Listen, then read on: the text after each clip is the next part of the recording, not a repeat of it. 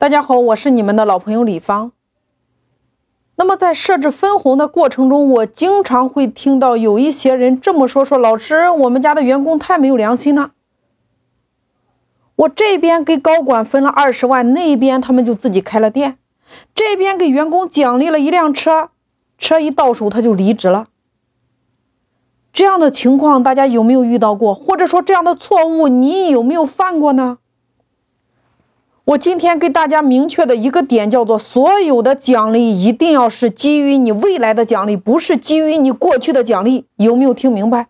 分钱一定要分你未来的钱。我给大家分享一个我们公司用的机制，我们会鼓励优秀的员工向公司申请买房、买车的首付款，月供必须员工自己付。有没有听懂？就是你要思考什么样的人可以向公司申请首付款呢？这里边是有条件的。第一条，你必须是保证，就是证明他比较有点忠诚度。第二个，他的级别，业务经理级别以上的。第三个，连续三到五个月他的收入都能够拿到一万以上的。这时候他就可以向公司来申请，公司给他免息贷款的额度是十万，用于买车或者说买房。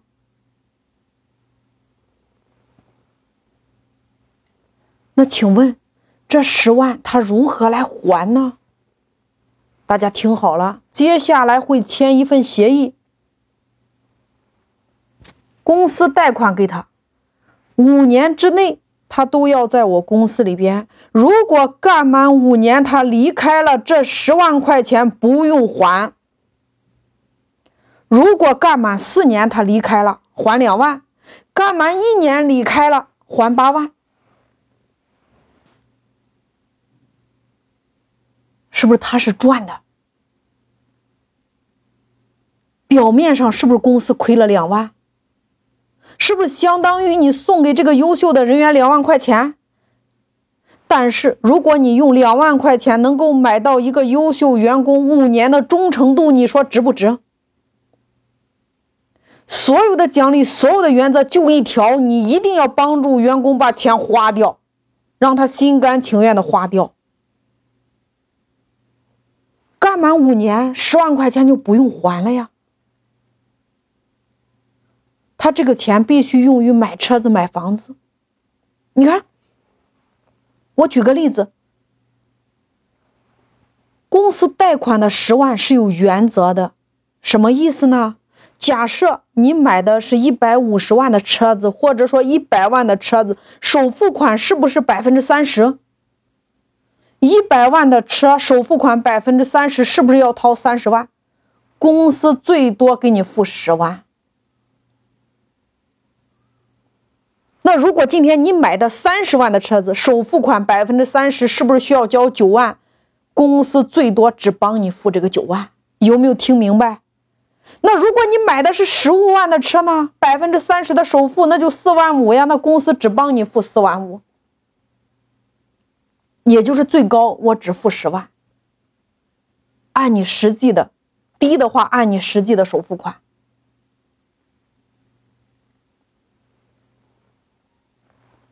也就是说，你看现在你是不是向公司贷款了十万？我的预计就是我拿了两个点来做员工买车子或者说买房子的奖励。你看，你从我手上贷款了十万，你去买车子或者说买房子，那接下来我们还有一条规定，三年之内你必须给我完成五百万的业绩。这五百万的业绩。怎么来的？其实我就算了一下他个人的业绩，然后乘以两个点，是不是十万？你告诉我。所以员工他就是在用未来的业绩来换他的付出呀。你看，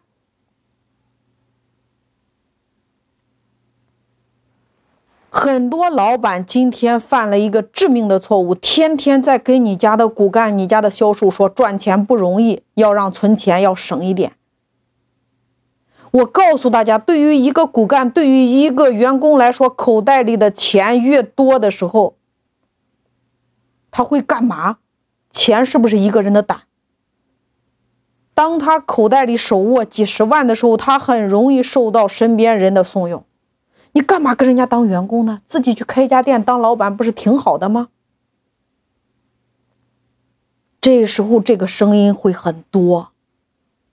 所以说，你一定要明白，为什么你家的骨干、你家的员工分了钱之后就离开了？因为你没有下山原则。老板爱员工最好的表现是什么？就是协助员工把钱花掉。比如，按揭买车、按揭买房，首付是不是给付掉了？但是你每个月要不要还按揭的贷款呀？你还不起车贷，你的车子就会被银行给收走呀。你还不起房贷，你的房子就会被银行给收走呀。所以你看，你把他的钱帮着他给花掉之后，现在他欠了一堆的账，银行天天逼着他成功。大家有没有听懂？人在什么情况下有动力？是不是在有压力的情况下才会有动力？